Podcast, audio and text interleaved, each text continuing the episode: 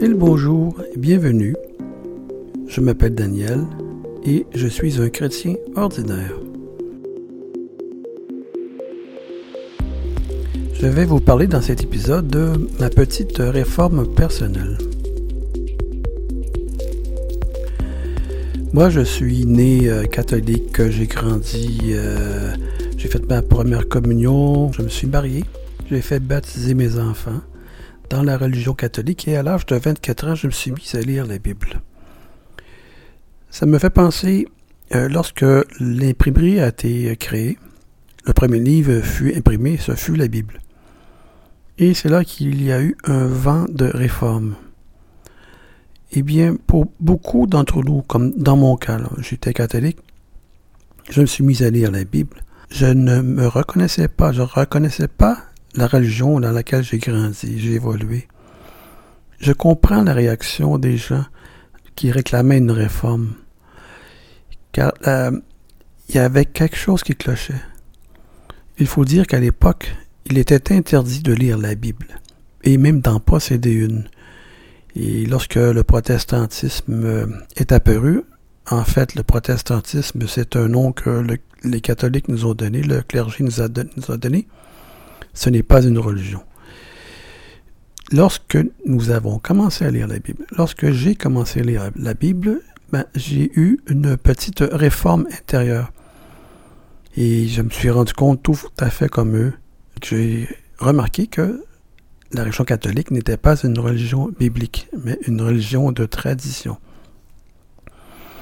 Donc, euh, je me suis mis à, rechercher une église, entre parenthèses, où la Bible est euh, le fondement de leur foi. Contrairement au catholicisme qui prétend être euh, la Bible être le fondement, ce n'est pas le cas. Il y a des éléments qui sont bibliques, mais il y en a beaucoup qui euh, sont repris du paganisme. L'histoire de la prêtrise qui a été abolie par Jésus, mais disons par Dieu. Lorsque Jésus a expiré, il y a eu un grand coup de tonnerre et les voiles du temple se déchira, exposant ainsi le tabernacle où était posé la table des dix commandements. Et c'était un signe. Dieu avait ouvert, euh, comment on va dire, s'est ouvert aux gens, au monde. Il ne se cachait plus. Chacun avait accès à ses commandements, à ses écritures, à, sa parole. Mais les religions, comme le catholicisme, l'orthodoxie, euh, se sont emparées des textes sacrés et je ne sais pas pour les orthodoxes, mais pour le côté catholique, on ne pouvait pas lire les textes. Même jusqu'à aujourd'hui, c'est encore le cas. Euh, le clergé recommande de lire la Bible, mais pour ce qui est de l'interprétation, le catholique ne peut pas interpréter la Bible. Il doit mettre les lunettes dénominationnelles du catholicisme. Et en plus, il y a les livres apocryphes qui ont été insérés dans les Bibles catholiques. Lorsque j'ai lu la Bible la première fois, c'était une Bible euh, de Jérusalem. Et quand je suis arrivé aux apocryphes, il y avait un avertissement indiquant que ces livres n'étaient pas vraiment euh, canoniques, mais qu'ils avaient été seulement reconnus par l'Église catholique. Je me suis mis à lire ça et il y avait des contradictions avec le reste des 66 livres. Juste une, petite parenthèse. Il y a, plein d'erreurs là-dedans, mais une petite parenthèse. Allez voir à la fin des deux Maccabées. À tout à la fin. L'écrivain indique que euh, si mon texte est bon, tant mieux. S'il est médiocre, c'est tout ce que j'ai pu faire. J'espère juste que ça vous a permis de vous relaxer. L'auteur lui-même euh, le dit lui-même, l'admet qu'il il, n'est pas inspiré, que c'est juste un récit que lui, il a écrit les apocryphes ont été insérés suite à la réforme par l'Église catholique pour donner un fondement supposément scriptuaire à leur fausse doctrine. Il y en a un paquet, là, je les énumérerai pas. Mais ceci dit, ma réforme personnelle m'a fait dévier du catholicisme pour m'enligner vers le côté protestant. Ce que voulaient faire les, les gens, lors de la réforme, ils voulaient juste réformer le clergé. Ils ne voulaient pas jeter tout par terre. C'est seulement euh, remettre euh, la foi selon les Écritures, selon les enseignements de la Bible, et non selon les traditions. Mais c'est ça qui arrive quand on lit la Bible d'un cœur sincère pour la première fois. Un catholique se rend très bien compte de, des différences frappantes entre ce qui est enseigné par le catholicisme et ce que la Bible le dit. La parole de Dieu dit. Si une doctrine diffère de ce qui est écrit dans la Bible, eh bien, c'est la Bible qui est la référence. La Bible dit elle-même que la parole ne peut pas s'annuler. Ce qui a été décrété reste décrété.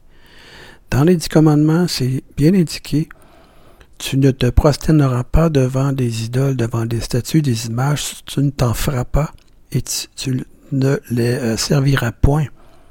Clair, net, précis.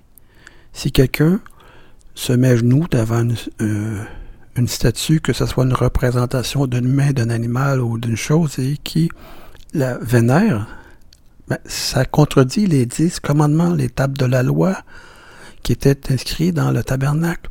Ce n'est qu'un exemple. Il y en a tellement d'autres. La prière pour les morts, euh, toutes ces choses-là, ce n'est, c'est dans les apocryphes. Ce n'est pas dans les 66 livres de la Bible. Et c'est le contraire qui est dit.